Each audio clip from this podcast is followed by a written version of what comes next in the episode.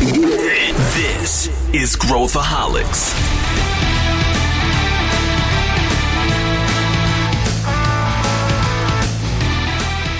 Olá pessoal, aqui é Pedro Weingärtner. Bem-vindo ao Growthaholics, o podcast da ACE, onde a gente cobre assuntos de empreendedorismo e inovação. E hoje o nosso tema é mercado de trabalho. E esse tema impacta todo mundo, sem exceção.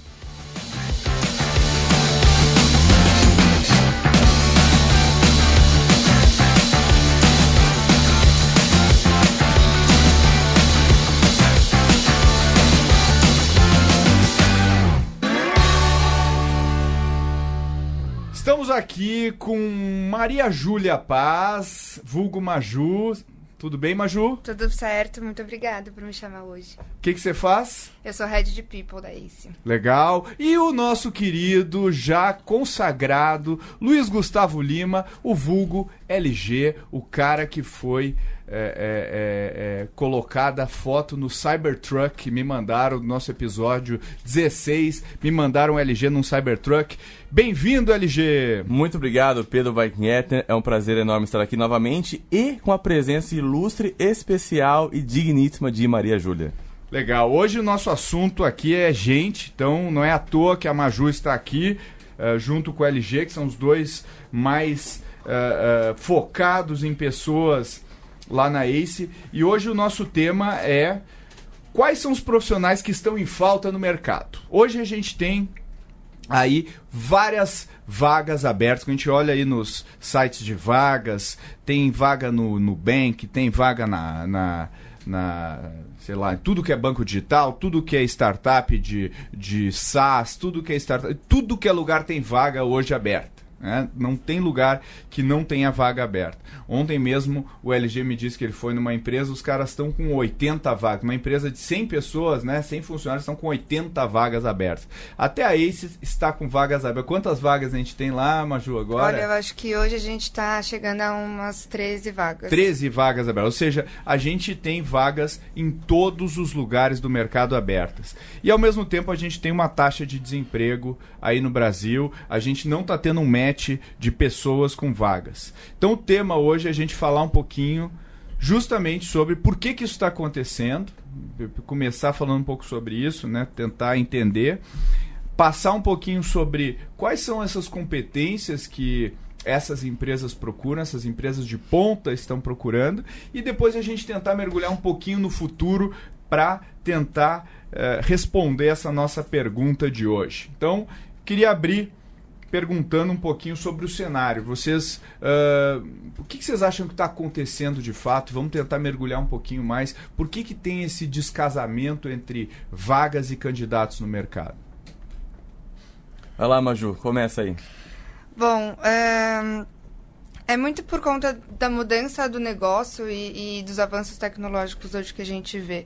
É, muito, há muitos anos atrás, a gente tinha um, um certo perfil de profissional e esse perfil de profissional, ele era sempre desejado porque todas as empresas seguiam mais ou menos o mesmo estilo de trabalho, o mesmo estilo de modelo. E isso está em disrupção, isso está mudando constantemente, então essas pessoas também não estão se qualificando desejadamente. Então a gente tem aí um ciclo que, de mudança e poucas pessoas estão fazendo essa mudança. Então, assim, é bom para um lado para essas pessoas que estão fazendo essa mudança, então eles têm um mar de oportunidades.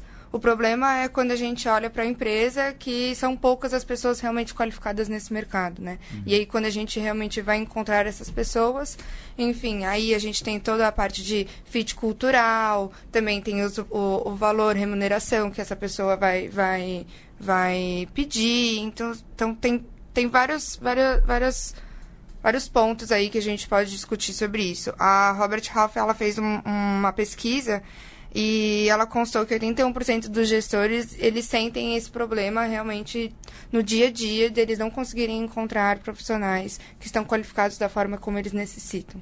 E isso, isso tem uma origem, né, LG? Assim, você é um cara que está no meio acadêmico, você está né, dando aula, você é, conversa com os alunos, ouve o que, que, o que, que está acontecendo hoje lá na, na linha de frente. É, hoje a minha percepção, e eu queria ver se vocês concordam, é que não tem onde uh, formar essas pessoas, que essas pessoas estão saindo sem ter essa formação necessária para trabalhar nessa nessa vamos chamar de nova economia, mas não gosto muito desse termo, mas nessa nova realidade que a gente está encontrando no mercado, que não é só das startups, diga-se de passagem, porque todas as empresas querem esse perfil de profissional, não é só as startups que a gente está focando aqui. Como é que você vê isso das pessoas, LG? Bom, primeiro que esse, essa perspectiva que você trouxe, ela é uma perspectiva é, governamental até, né? De, ela, ela, tem um aspecto macro sociológico de que o que acontece é, nas organizações impactam a sociedade, né? Então, do ponto de vista é, industrial, vamos pensar, a gente está em 2020 agora, é, eu dou aula lá na, no MBA da, da ESPM da FGV, uma matéria que, por exemplo, chama Gestão da Inovação. Né? E a perspectiva dessa matéria é ensinar os alunos mais do que é, pensarem a respeito, refletirem, mas como eles conseguem implementar nas suas realidades, nas empresas que eles trabalham, aquilo que eles estão aprendendo.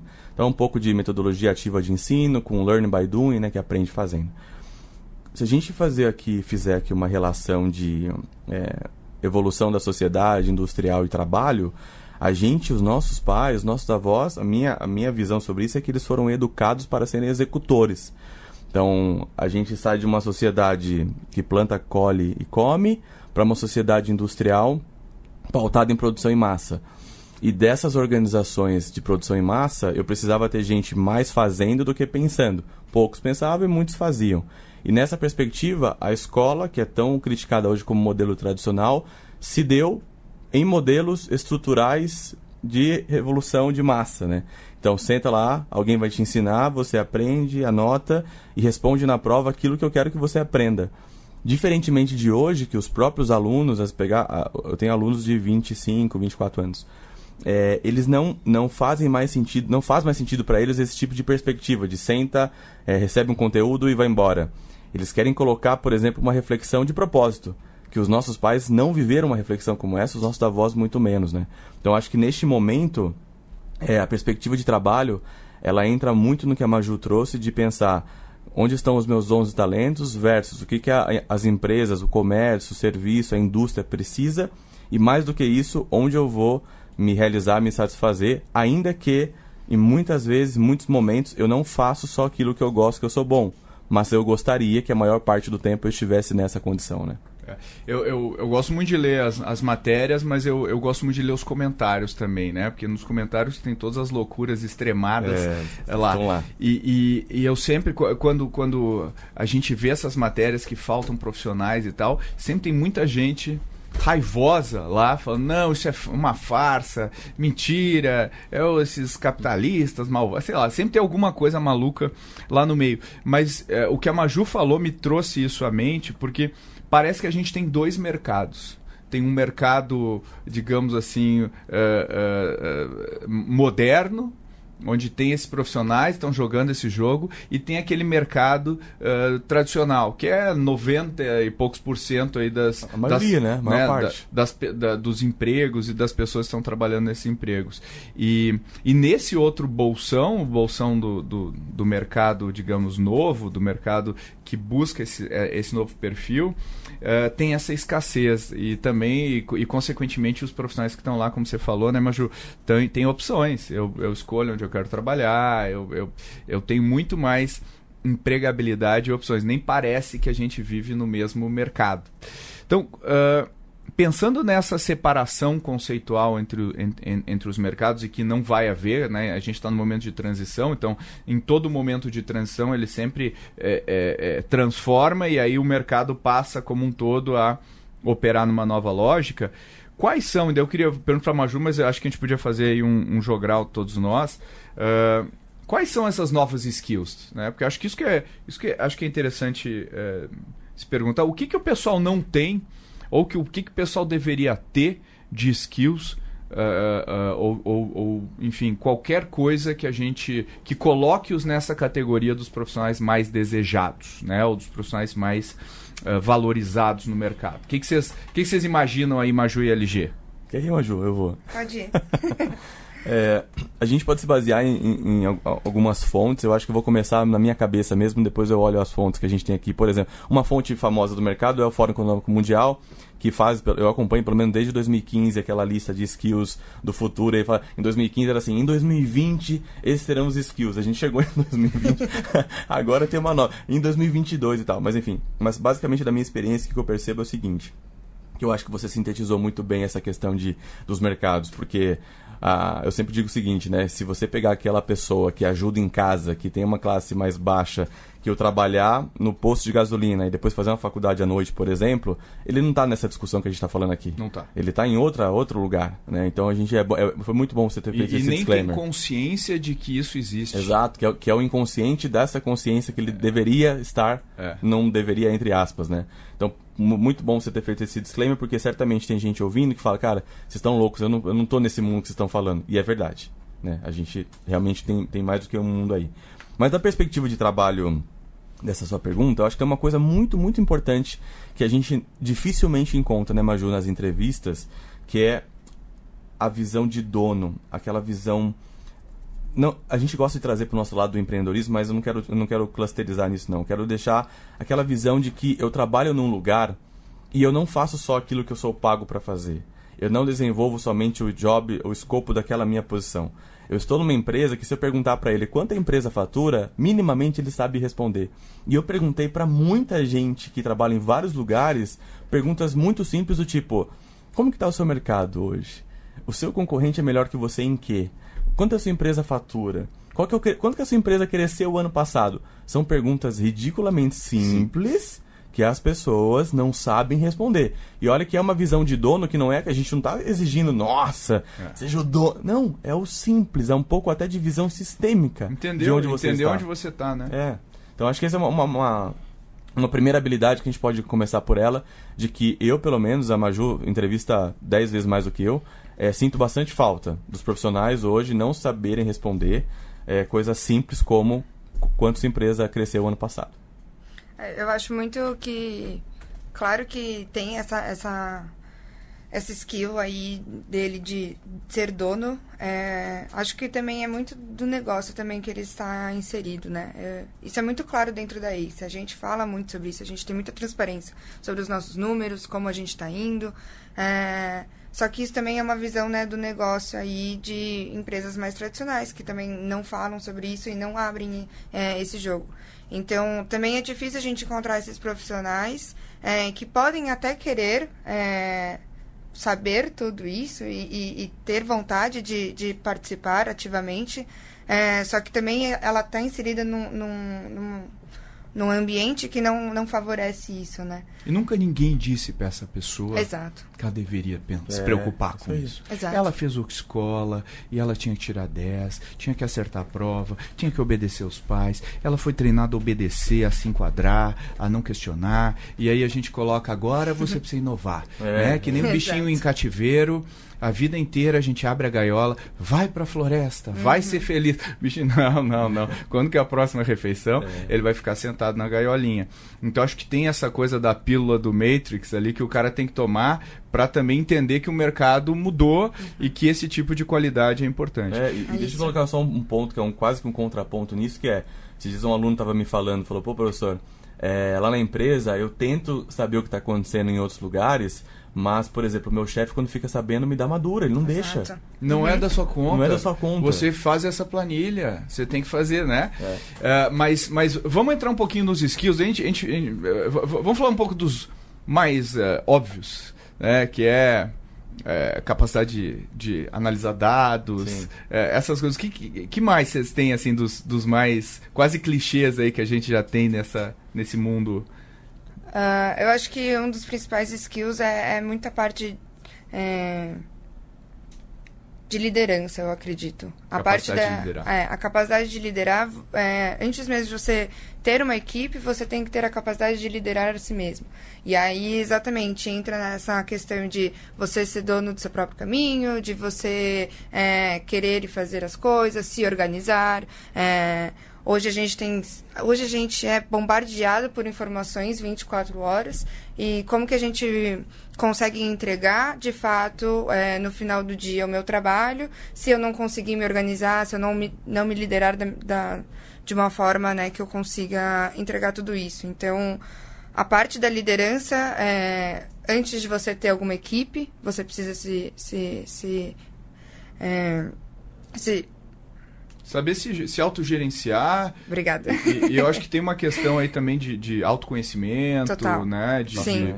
De, de, se entender. E acho que a gente não. Nunca para, ninguém para para pensar, né? E, e, discutir esse tipo de coisa. E aí, obviamente, quando você está num, num, perfil aí mais de gestão, sim, a parte de liderar outras pessoas, né? É, hoje a gente tem um olhar muito mais humano para essas pessoas dentro da empresa. É, hoje, hoje, exatamente, eles não são mais é, executores. É, a gente não quer pessoas que venham, é, fazem um Excel e, e, vão embora. A gente quer ir o além disso, né? O que, o que mais? Vocês, vocês falam para mim, às vezes, é, o que essa pessoa vai me ensinar, uhum. né? Não é porque eu sou o CEO que eu não vou aprender. Então, essa pessoa tem que trazer mais coisas além do, daquela parte de executora. E isso é um dos papéis principais do líder, né? É você fazer com que essa pessoa consiga passar além do que ela, do que ela pode. Legal. E que, a gente eu, eu falei, né, como mais como mencionando, mas acho que saber interpretar e, e tomar decisões baseadas em dados é, parece uma coisa tão trivial e, e, simples, mas é bastante complexo e tem um monte de coisa no meio. A gente está constantemente lutando contra os nossos vieses cognitivos e tal, mas eu acho que existe uma uma, uma um, um, gap bem grande, fora, fora uh, aquelas, aquelas pessoas que têm uma formação de engenharia e tal, mas né, eu sou publicitário, enfim, é, não tem isso no dia a dia, né, de você olhar dados e tal. Isso é uma coisa que, quando a gente entra numa era em que tecnologia é muito forte, dados são, são gerados e, e inteligência artificial e tudo mais, você tem que estar preparado para isso. Né? É, isso aí. Eu, e, e, é interessante porque, de um lado, é uma parte mais analítica e do outro também falta muito a, as questões humanas e emocionais, né? Eu fiz engenharia, engenharia elétrica.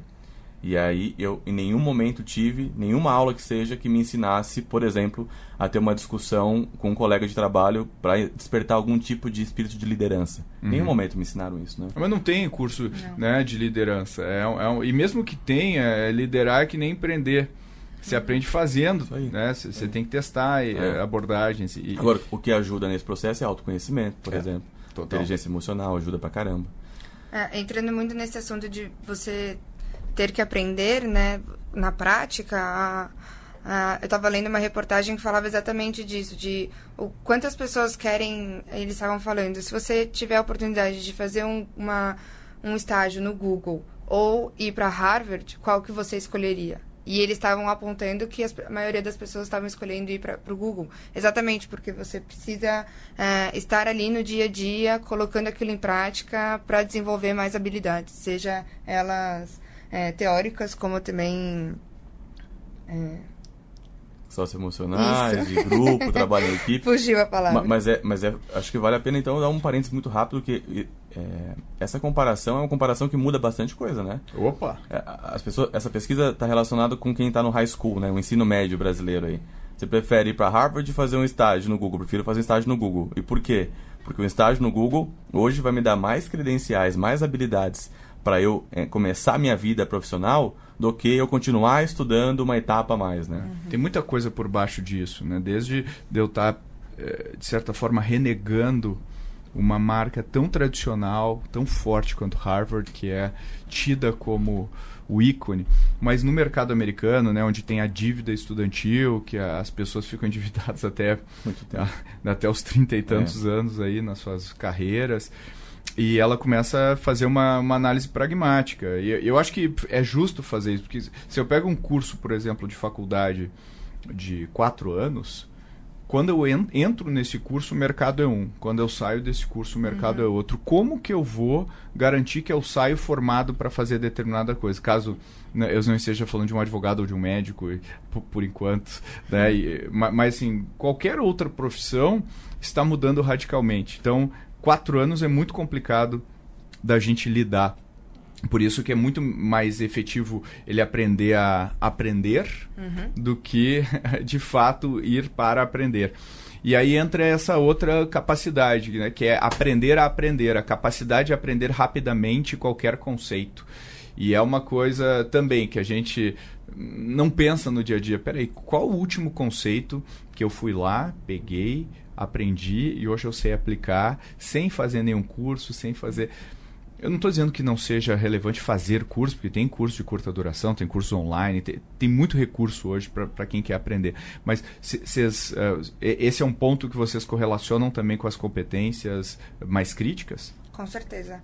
É, principalmente nesse mundo que a gente está vivendo hoje, de a gente precisa se atualizar constantemente. E aí é, é um também um perfil que a gente procura, né? A gente fala lá na ACE que é o perfil T-shape, que é totalmente isso. Hoje a, o mercado de trabalho, ele, ele, ele ainda está é, os profissionais, né, na, nas escolas ainda estão sendo formados para um, uma carreira em Y, de especialidade, ou você mais a parte de gestão. Mas quando a gente fala no, no mundo onde a gente está inserido, que está se transformando, esse perfil T-shape, que é você saber profundamente sobre um assunto, mas poder conseguir andar em diversos outros é, é, muito, é muito rico. Então, exatamente, você aprender o máximo que você pode, ser flexível e, e, e sempre é, aprender a aprender. É muito. Essa palavra é muito rica, né? Aprender e aprender. Aprender, aprender. É, é o beginner's mind que a gente fala beginner's bastante. Mind. É Mentalidade de aprendiz everyday, né? Todos é os dias. É, ou cabeça de amador, né? É. Eu sempre acho que eu sou amador e eu vou, né? Eu acho que isso é uma, é uma, é uma qualidade interessante. É.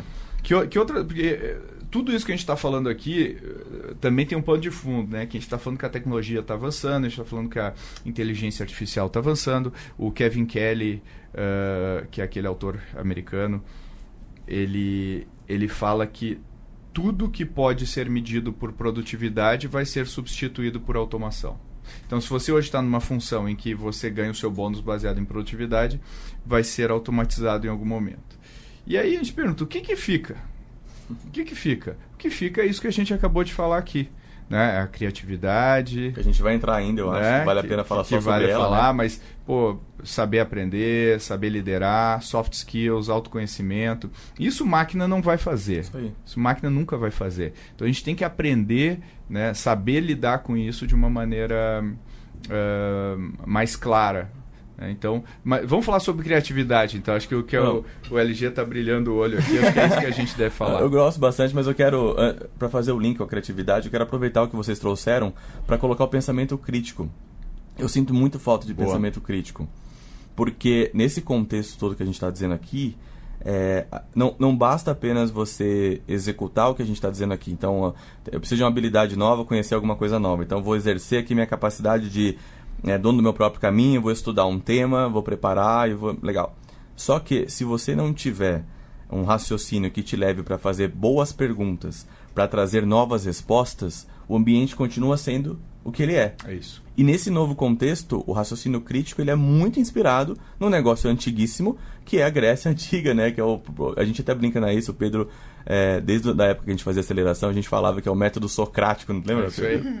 O, que Sócrates era um perguntador essencial, era um perguntador, né? Ele ficava na rua todo maltrapilho perguntando coisas para a pessoa. Mas por que que, por que, por que que você está vivo? Qual que é o sentido da sua vida? né? Imagina chegar um mendigo para você e perguntar isso. Mas esse é, o, esse é o Sócrates. Esse é o Sócrates e, na minha opinião, essa é a raiz do, dessa habilidade de pensamento crítico, que é o porquê. Então, ah, sei analisar dados. Eu não preciso só que você analise os dados. A gente sempre fala, números são dados que transformam em informação, que se transformam em conhecimento, que são subsídios para tomada de decisão, que vão se tornar gestão de conhecimento, sabedoria daquele time que está naquela posição. Que gera valor. que gera valor para o negócio. Então, o senso crítico aqui, ele entra com a capacidade de fazer perguntas, e não tem pergunta mais inteligente, pergunta menos inteligente, são perguntas que nos levam para outro patamar, que nos colocam para novas reflexões. Então, o pensamento crítico vem nesse sentido. E onde a criatividade está nessa, né?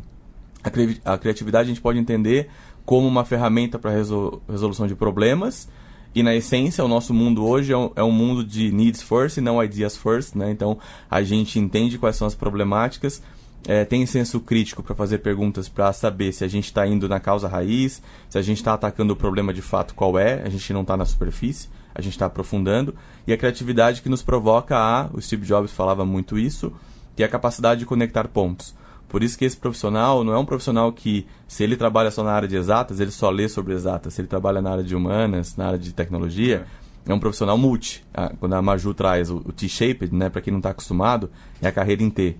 Então, o profissional que está é, nessa onda mais moderna, mais T-shaped, ele estuda arte, ele estuda cinema como arte, ele estuda esportes, ele estuda ciência. É, porque é, se pegar um Leonardo da Vinci, é, ele é totalmente shape, né? O Leonardo da Vinci. Porque, se pegar da, da antiguidade até a Idade Média, não tinha é, internet, não tinha capacidade de, de, imprimir tantos livros, então o conhecimento era, era bastante restrito. Então, se eu fosse formar alguém eu não ia formar o cara em exatas ou em humanas. Eu ia formar o cara. Então, a, a, o, o, leque de coisas que uma pessoa iria saber é bem maior do que o, que o que a gente tem hoje. E eu acho que é meio anacrônico colocar a pessoa aos 17, 18 anos numa caixinha e colocar um rótulo é. nessa pessoa e dizer assim: Sim. LG, agora, porque eu poderia dizer isso de ti, né, LG? Você é um cara de exatas pela sua formação.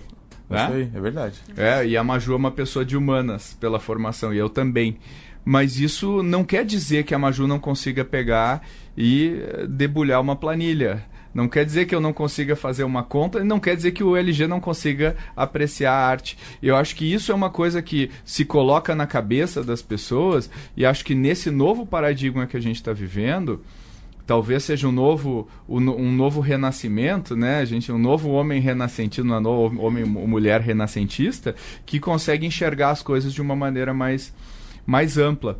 É, e aí tem um livro recente que eu imagino que você conhece, pelo que eu acho que você já com, é, comentou comigo, que é o Range. Range. Why generalists é se dão muito bem no mundo é de especialistas, né? E a gente e não, e não, é uma é importante só pontuar que não é uma crítica a você ser um especialista, não é isso, é, né, Maju? Não é, não é esse o ponto. Não. Por isso que é o T-shape, né, que ela fala. Né? É, né? Tudo bem ser especialista. Tudo bem ser especialista, tudo bem ser generalista. Mas o ponto que o, que o David Epstein traz no livro é que num mundo tão global como a gente está, essa criatividade múltipla faz com que você ter um raciocínio, uma visão de mundo generalista, te ajuda na sua especialidade. Exatamente. Que é sensacional, né? É, tudo, tudo faz você enxergar as coisas com outros olhos.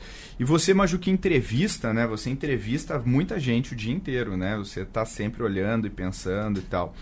O que, que se, se, se você fosse é, é, pensar numa numa coisa que as pessoas não sabem que elas não sabem, quer dizer, numa coisa meio óbvia que as pessoas, que um padrão que se repete. O que, que você, que, que você vê assim de, de coisas que com pequenos ajustes a pessoa conseguiria entrar para outro outro patamar?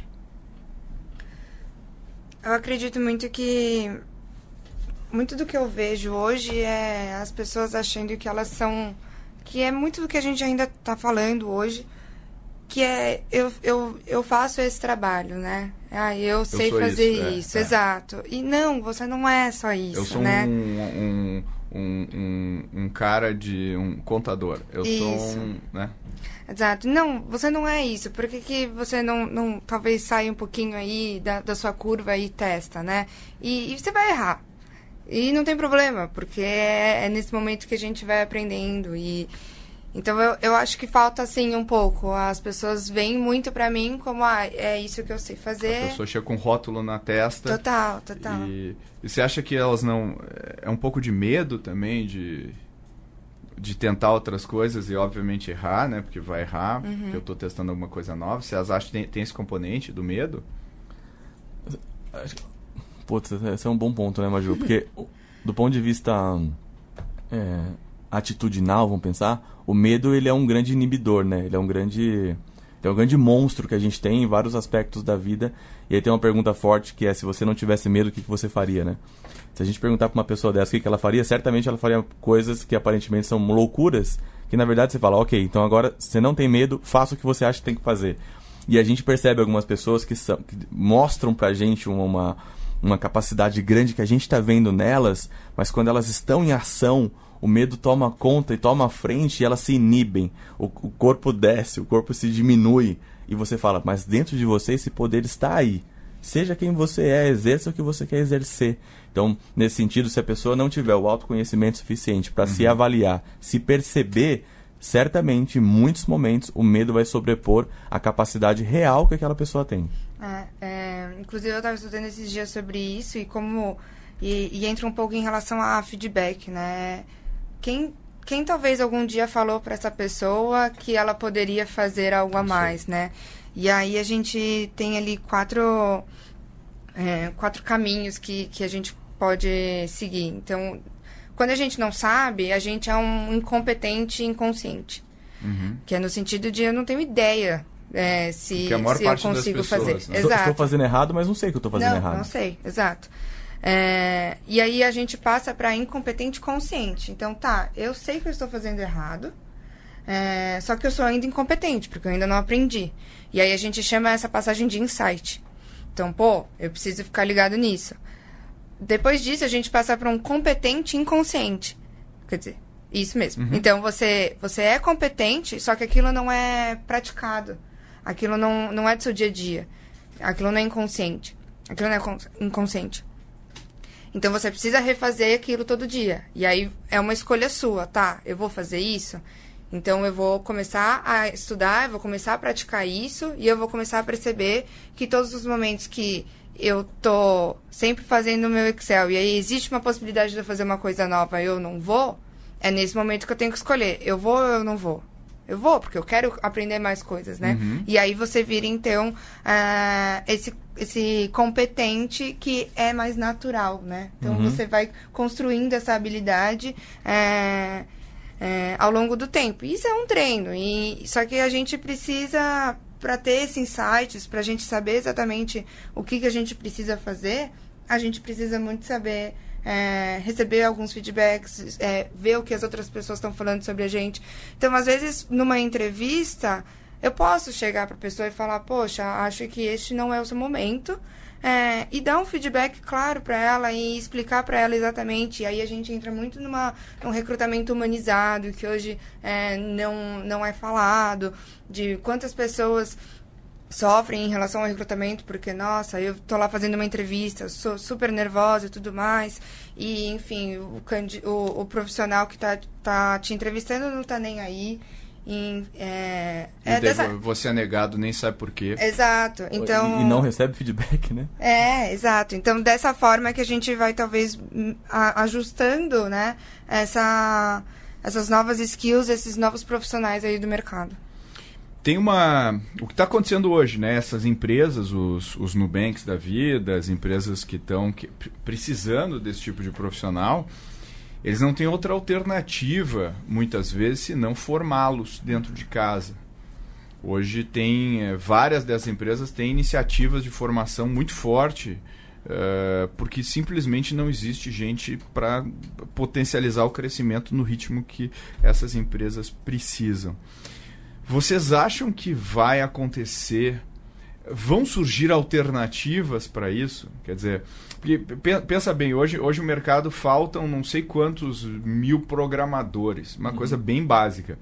Desenvolvedores de software para né, no mercado. Hoje é uma briga é, pra, pra, pelo talento do desenvolvedor de software e tem gente aí com habilidades claras que poderiam ser ótimos desenvolvedores de software nem sabem que podem fazer isso. Então tem uma oportunidade gigante, por exemplo, o governo poderia atuar nisso, várias entidades privados eu sei que já tem iniciativas conjuntas para isso, mas são pequenas coisas que, que a gente destrava bolsões aí de, de talento que conseguem trabalhar nessas empresas. Mas a minha pergunta para vocês é, é, essa, né? O que, que, que vocês acham? Uh, qual o futuro disso, né? Quer dizer, uh, a sina das empresas mais inovadoras é formar os seus próprios talentos dentro de casa?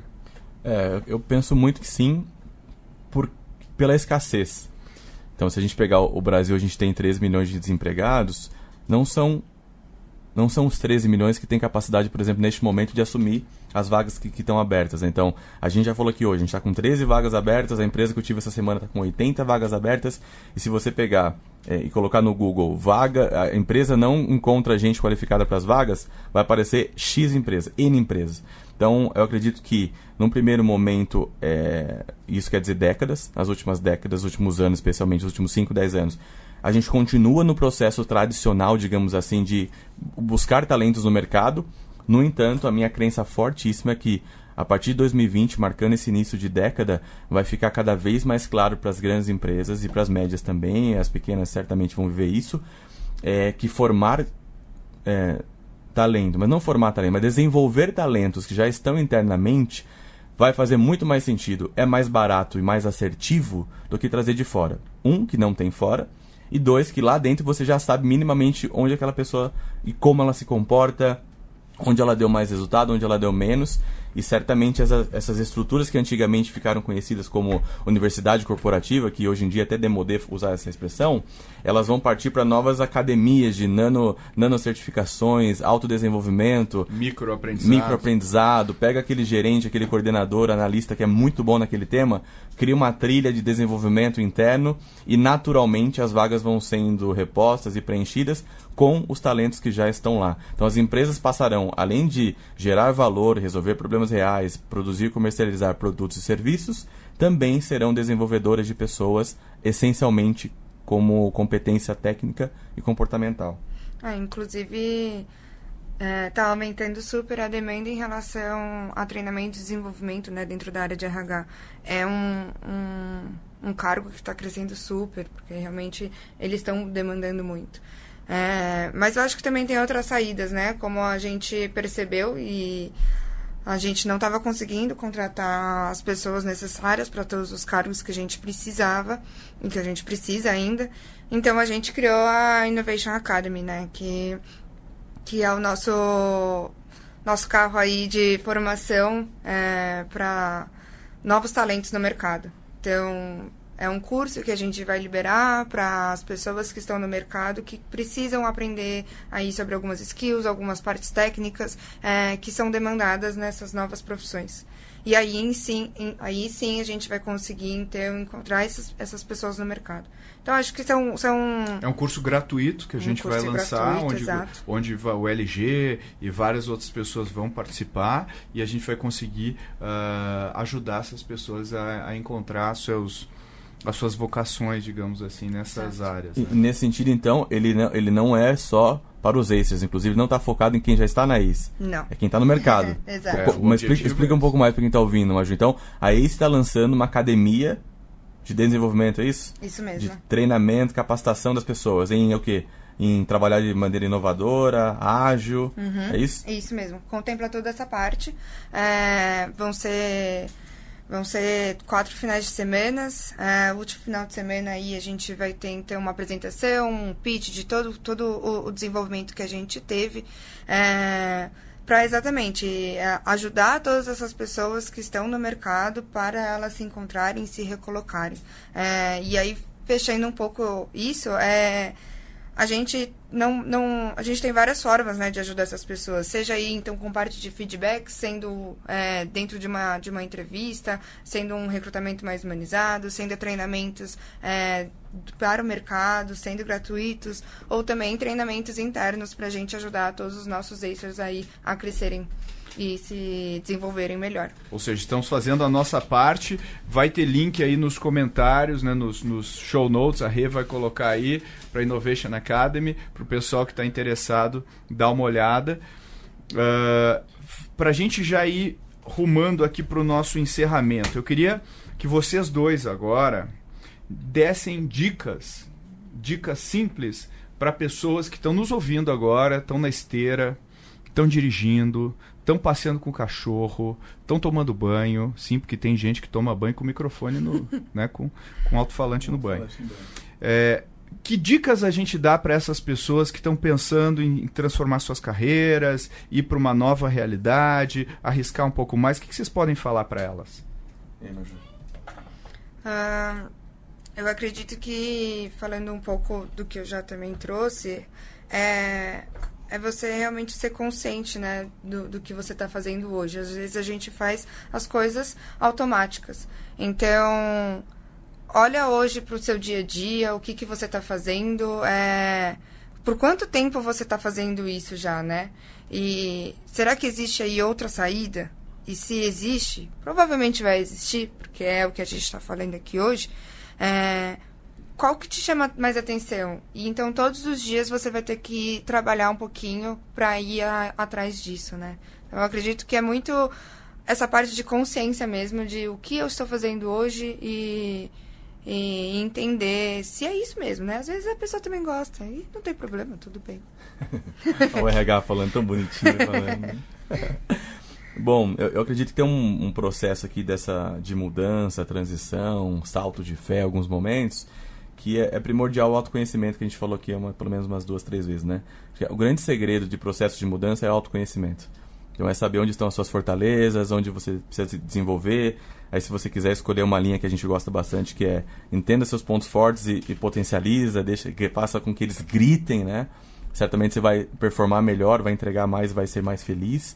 E eu gosto de olhar um negócio que a Maju me ensinou mais um detalhe que eu conhecia superficialmente, é o 70 20 10 de que 70% do tempo a gente está em experiências de trabalho, né? Então, é, a gente não está incentivando, a gente sempre fala isso, nem para empreender, nem para trocar de carreira, que as pessoas façam loucuras. Uhum. É, que elas entendam, estudem e tentem fazer mudanças onde elas estão, né?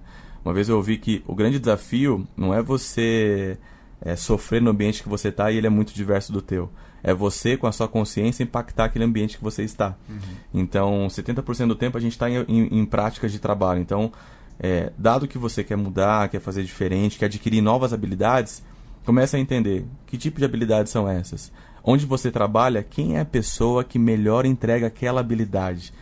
Onde, nas reuniões que você participa, onde você observa, qual comportamento, qual, qual linha de raciocínio, qual crítica uma pessoa fez que chamou a sua atenção e você quer desenvolver aquilo. Aí parte para o segundo princípio, que é o 20% do tempo, que é compartilhamento, né? Que é pedir feedback, fazer mentoria. Então, certamente, é, as pessoas se colocam à disposição para ajudar quando alguém che chega humildemente e fala, eu quero aprender com você isso aqui. Dificilmente alguém vai falar que não, né? E ainda assim, se você conseguir 15 minutos com aquela pessoa, já vai ser legal, porque você tá, está no estágio inferior a ela, naquela perspectiva que você está buscando melhorar. E aí a gente chega no 10% do tempo, que é é, sei lá, eu quero melhorar minha capacidade de é, executar hábitos, micro hábitos. Eu sou uma pessoa desorganizada. Então tá, então vamos partir para quais são os podcasts que estão falando sobre isso. É, se você coloca é, palavras ou pequenas expressões no campo de busca, tanto da Apple quanto no Spotify, vem vários episódios de podcasts falando sobre aquele tema. Leitura de livros, naturalmente, artigos. Eu costumo dizer que em 2020 só não é uma pessoa que tem autodidatismo se ela realmente não quer. Porque ela tem Google, tem Facebook, tem YouTube, tem podcast, tem LinkedIn, acionar as pessoas no LinkedIn. Então acredito, Pedro, que é uma, é uma mescla de atitude para fazer diferente, com a consciência do que ela quer, do que ela gostaria de, de fazer e principalmente fazer, né? A execução do fazer.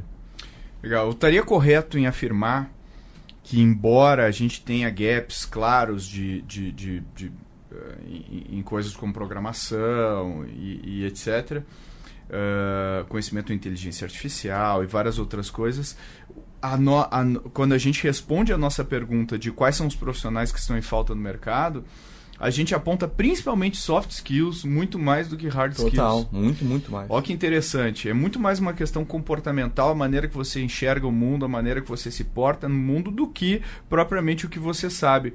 Porque eu sempre falo a galinha dos ovos de ouro e os ovos de ouro. Eu imaginar que os ovos de ouro é a tua especialidade em programação. A galinha dos ovos de ouro tem que ser você, no sentido de que você amanhã adquire várias outras competências que são seus ovos de ouro.